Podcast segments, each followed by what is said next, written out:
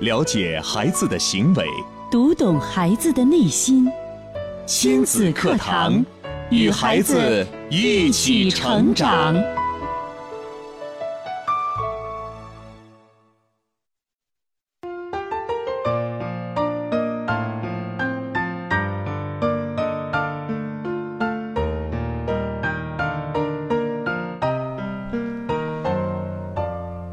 听亲子课堂，做智慧父母。欢迎收听以心理学为基础的专业亲子教育节目《亲子课堂》，我是主持人袁明阳。我是主持人吴化。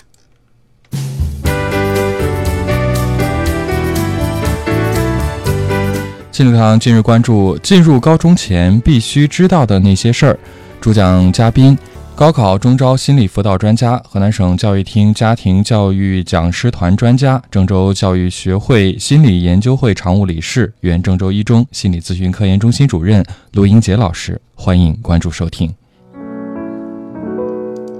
好，节目开始，首先我们请出陆老师，陆老师您好，哎，你好，嗯，欢迎陆老师再次做客我们的节目哈。嗯，我们的中招已经结束了，嗯现在呢有很多家长开始关注，马上过完这个暑假之后就要进入到高中了。那进入到高中之后，呃，我们应该做哪些准备呢？我们要有一个全面过渡的概念，这都是今天节目当中陆老师会给我们谈到的内容，也是非常的应景，非常的实在哈。那收音机前的听众朋友，如果说您刚好处在这一阶段，有任何的问题都可以通过微博、微信的方式参与进来。新浪微博是迪兰路言亲子课堂，在今日的话题帖后跟帖留言；微信平台是亲子百科一二三，亲子百科是汉语拼音的全拼，一二三是阿拉伯数字，欢迎您参与互动。嗯，好，接下来的时间呢，我们就请陆老师跟我们来分享今天的话题。嗯进入高中前必须知道的那些事儿，要知道哪些事儿呢？陆老师，嗯，很高兴谈这个话题，因为这是我最近在二十六号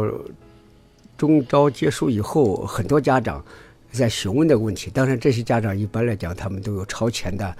高中生家长的意识。嗯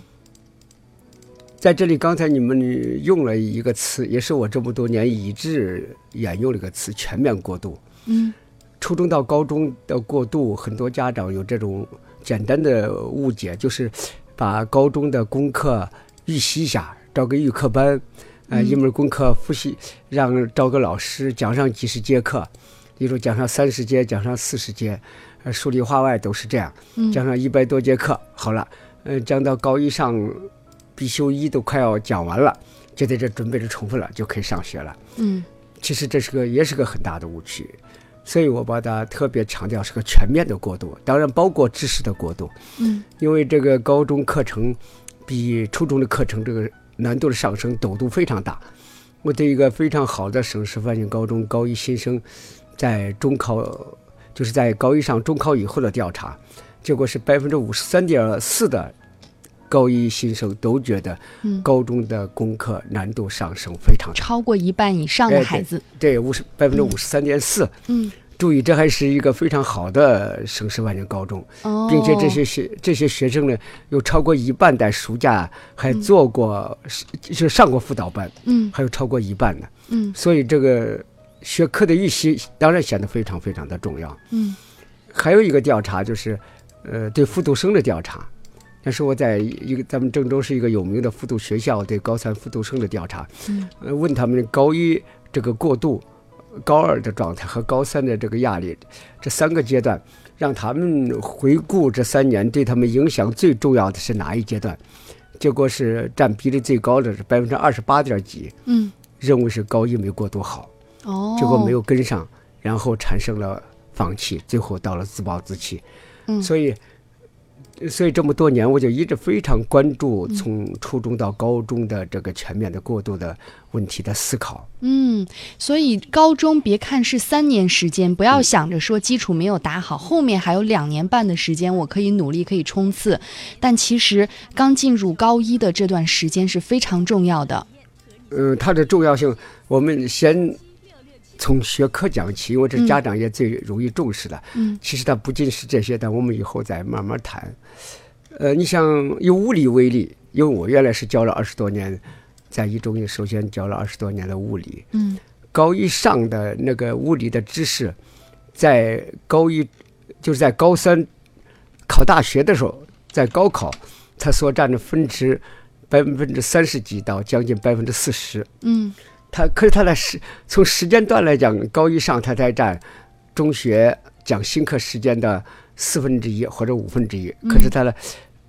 占的比重却能达到百分之三十几，嗯，这充分说明了高一上这个知识确实也很重要。对，就是初中到高中之后，就好像跳高一样，嗯，就是过渡的是比较猛的，呃它它不是陡度特太别大陡度太大。呃，陡度太大，哦，嗯虽然也是初中、高中，它都物理好像相对应的，但是它陡度实在是太大。嗯嗯，学生你看刚刚中考完，他觉得嗯初中的、啊物理挺难，结果他一听听高中的物理，他发现呢，嗯初中的物理就是小儿科了。哦，所以很多就是要进入到高中的这些孩子们啊，大部分的家长应该都会在暑假期间给孩子选择上预习班。对，嗯这是我很想提醒一下家长的。那这个预预习嗯不是简单的给孩子上很多课，因为你看有的，我看有一些辅导机构，他的一门都上到三十节到四十节，数理化外这四门就上到一百二十节到一百六十节。暑期吗？哎，就暑期啊，嗯这是我哦在中招现场看到这些辅导机辅导机构的传单。那还是暑假吗？对啊呀、就是那还是暑假嘛，这是一方面，就是我嗯们对孩子不给他们一个相对宽松的一个暑假的休整，我嗯，觉得挺残忍。对呀、那可是您刚才也已经说到了，从调查的数字上面来这反显得映这很个重要，啊，嗯对吧高一是非常重要的。哎，但是查价查价就是高一中考没高一中考后进入高中。学习出现问题了，其中相当一部分嗯查价就是在嗯这个暑假进行了相当长时间辅导的，这是很显然是个非常需要去思考的问题。嗯，他一门课用了那么多时时间让老师给讲，可开学以后反而没有学好，对啊到呀、底为什么？那么我研究的结果，恰恰就是因为他上的太多，上的太多多到让孩子开学以后误认为我不需要再努力的学就可以，因为假期我就学了很多。嗯对新学的、对新的东西，他没有新鲜感了，因为他假期已经学了很长时间了，嗯也没有强烈的求知欲和好奇心，他已经都听过了，所以他倒反而漫不经心的学了半年，最后发现他真的没有学好。因为我的感觉是，嗯假期不管是你上什么的辅导班，他不具备。嗯，把这门功课真正学好的全部的教学环节，嗯他没有所有的教学环节，他是欠欠缺了很多，只是最多把知识讲一讲，嗯至于深化理解，去订正，去通过作业练习，通过去讲评，通过考试去检测等等，同学之间的讨论这些环节都没有，嗯所以只能说做了个预习，但对绝对不能保证你学好。因此，这预习我提的建议呢，就是要找一些比较好的老师。所谓好的老师，不一定是名校的，嗯老师，是这个老师教书非常用心，他能够通过他的教育经历，他知道这门学科在高中，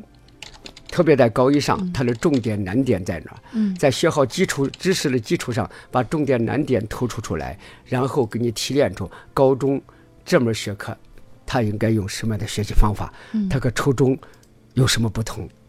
刚才听陆老师的分析哈，我觉得让很多家长现在更是一头雾水了。就是我们首先要认清楚，上高一之后，高一的这第一年，它的过渡是非常关键的。如果你在暑假期间没有做好相应的准备，那突然一上高一，就有可能给孩子心理上造成很多的压力，也有可能造成后期学习成绩的跟不上。那好，很多家长重视了，那我就给孩子在暑假多报一些预习班儿吧。但您又说不能学太多，那到底让家长怎么办呢？那就是找一些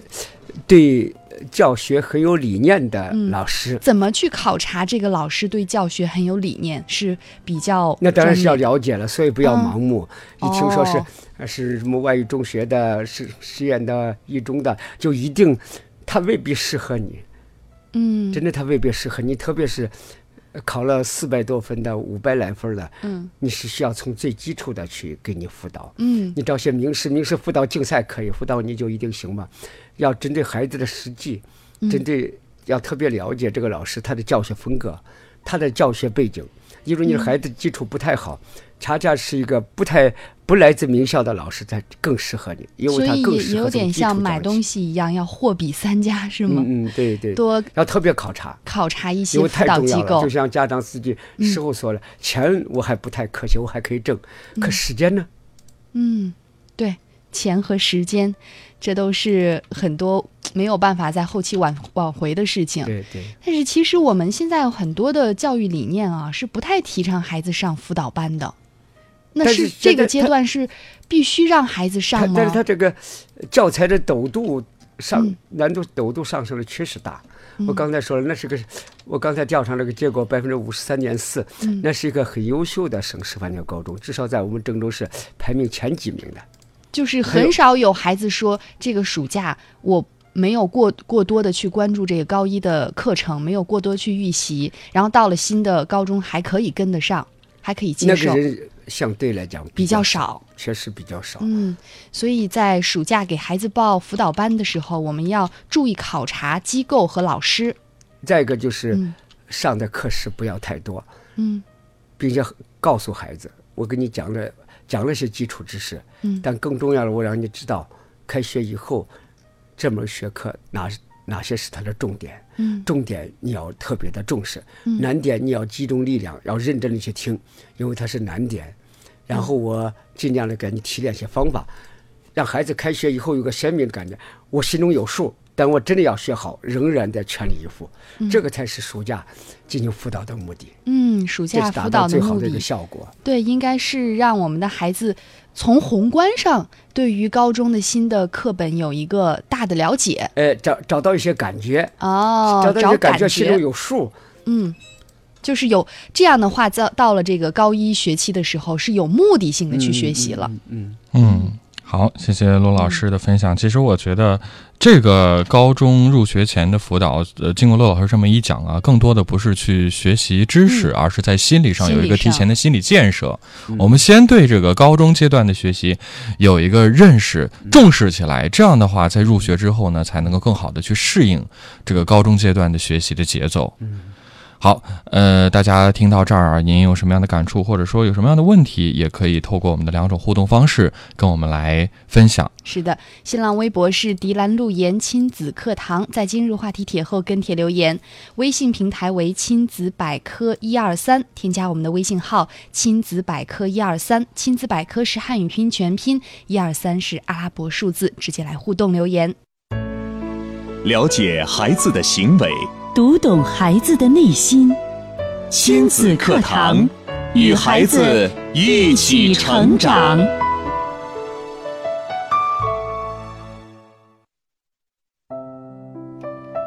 好，继续回到正在直播的亲子课堂节目当中。今天的亲子课堂，吴华和明阳为大家邀请到高考中招心理辅导专家、河南省教育厅家庭教育讲师团专家、郑州教育学会心理研究会常务理事、原郑州一中心理咨询科研中心主任卢英杰老师，跟大家来。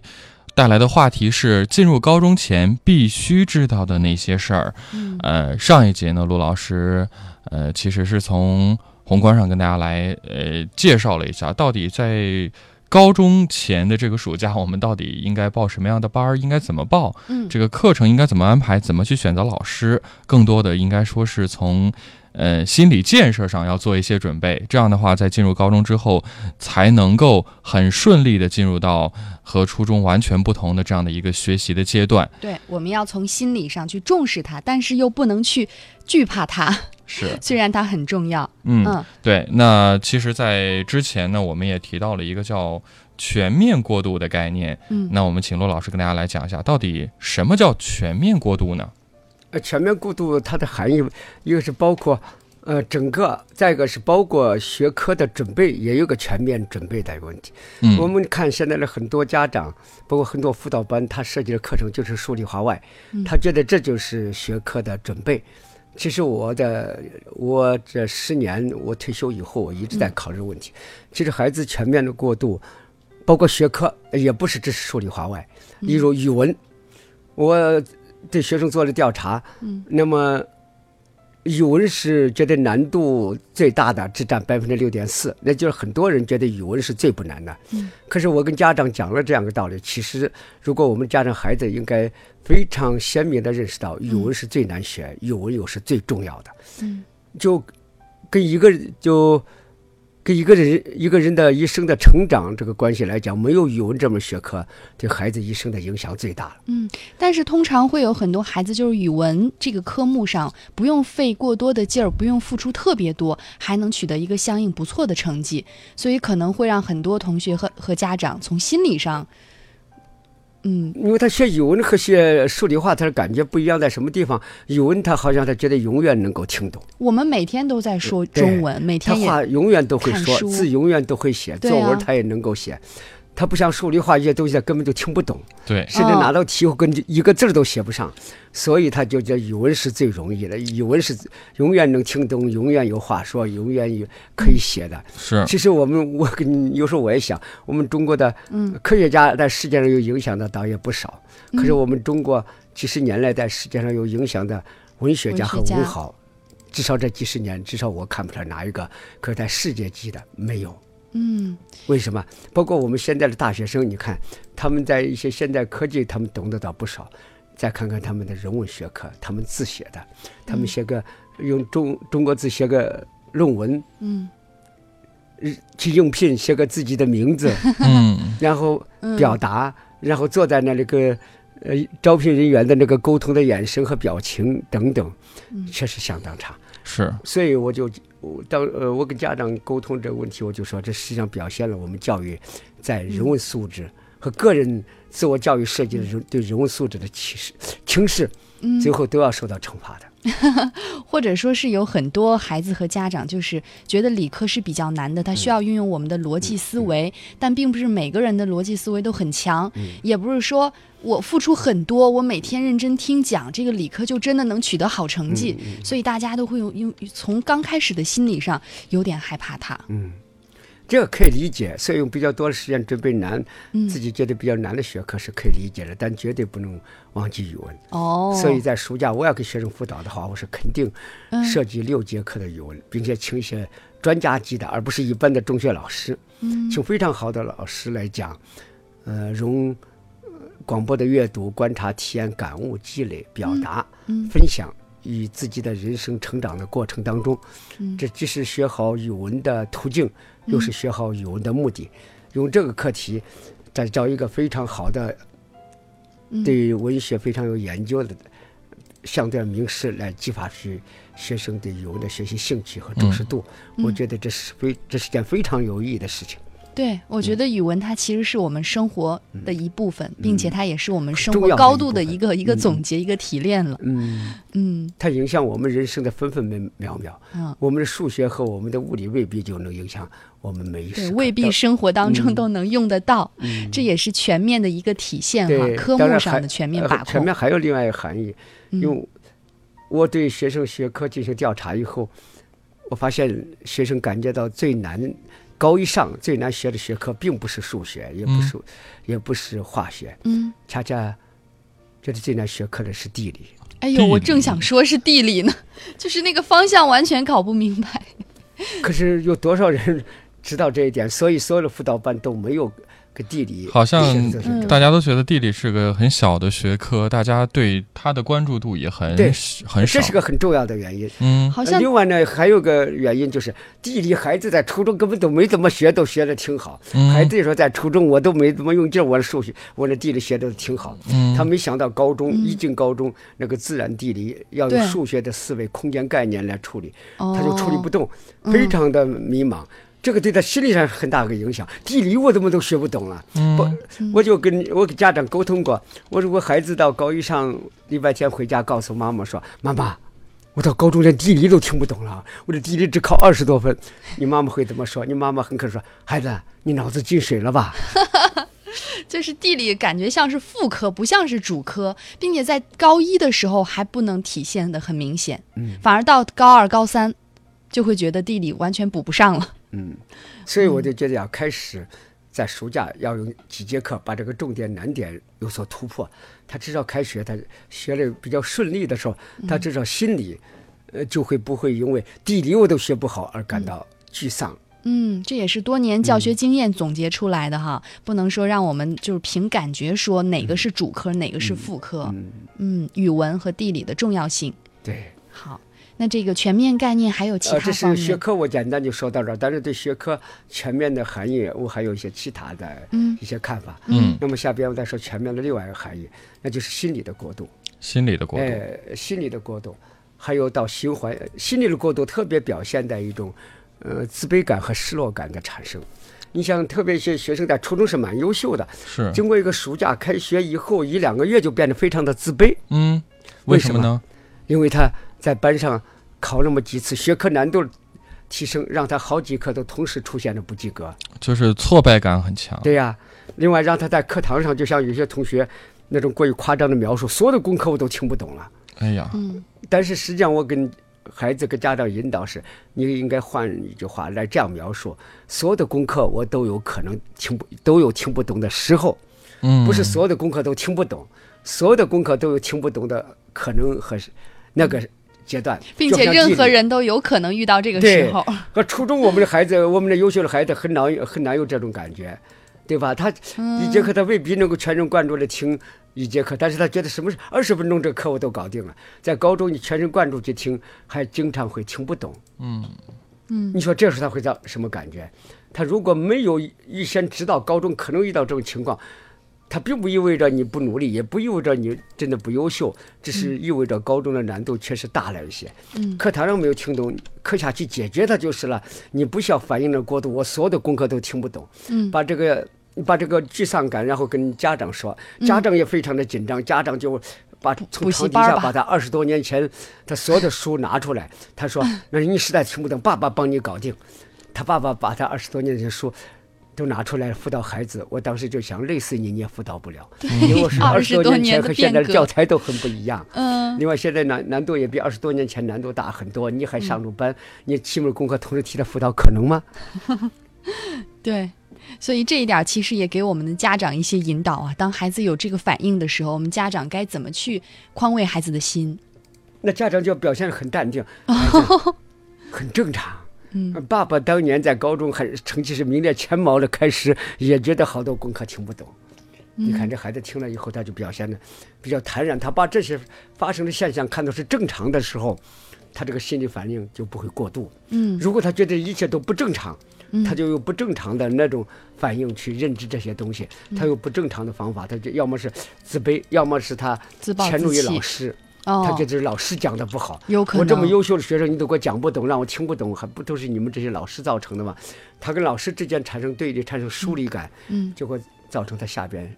学习的情况更差。嗯。那既然高一，呃，这么重要，高一的课程又这么难，就是在我们的教学过程当中，老师有没有特别针对这一块儿做一个调整呢？那我现所以现在我的建议呢，就在暑假做些准备。哦，暑但是假嗯不是要用那么长时间把整个假期省掉，用比较短的时间看些基础，嗯特别是开，我的意思是开始开头开好，你整个状态跟上去了，你的自信心没有受到任任何伤害，那么你的成绩开始还不错，那么你就进入一个良性循环的状态。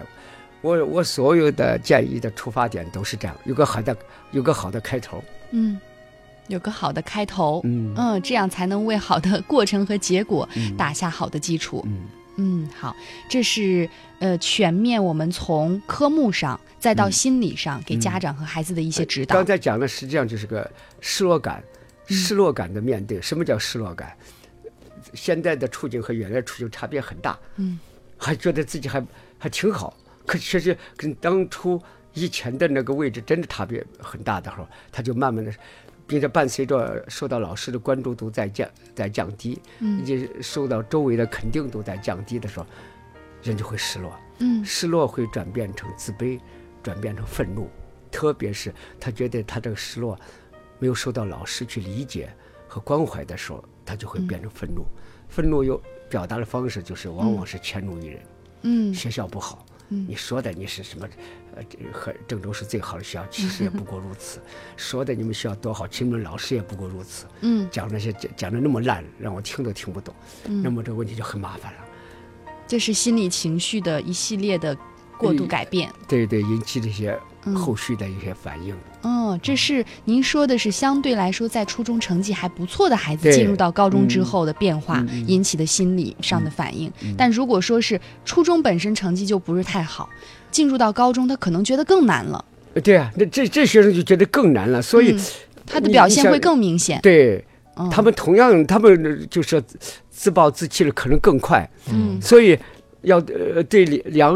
对这两种孩子，嗯，当然这是相对两两两个极端的，极端中间是对大量是中间的。对，我就特别希望他们体会一句歌一首歌的歌词，嗯那就是看成败，人生豪迈只不过是从头再来。对这些考好的学生是一个警示，嗯嗯，对那些没有考好的上了一个不太理想学校的，嗯应该说是个激励，只不过是从头再来。怎么从头再来？对啊我们下面跟孩子沟通来分享很多再来的内涵是什么，你完全能够从头再来。嗯，这也是给到父母的一句话哈。对，首先就是做父母的，你得你得有这么豁达的心胸，你才能引导孩子这样去面对他的成绩。嗯。嗯呃好学生，你用这句话就是说，你你现在考得不错，上学也不错，仅仅说你有你自己初中这几年的努力，取得了一个在一个比较好的环境和平台上接受高高中教育的一个条件和资格，仅到此说明就说明到这儿。下下面这三年以后怎么样很难说。其实包括我们郑州市最好的几个中学，他们也有相当多的学生，当年都是优异的成绩考到这学校，最后也是考个考个二本。但是从考学这个角度啊，但是人家当年有五百来分儿，远远达不到这学校的标准，不得已而求其次，到了一些很普通的学校，人家经过三年的努力，考到九八五，每个学校都有。就说这个过渡，就是让所有的学生在新的阶段开始的时候，都要有新的目标，在面对新的学科的时候，都要知道我要有新的态度和新的方法，嗯也就是让所有的孩子和家长都知道新的人生阶段开始了。嗯我有个新的设计，嗯，我有个嗯新的目标，我有个新的态度。嗯是，就像卢老师所说的，其实，呃，我觉得不管是高中阶段，包括是上大学，包括是我们的人生，都是这样。如果我们有一个很高的情商，有一个很好的心态，嗯即使我们暂时的落后了，也不会把我们打倒。而心态不好，可能更多的时候我们真的是输在了心态上。那不是别人把你打倒了，是自己把自己打倒了。对对对对。若在梦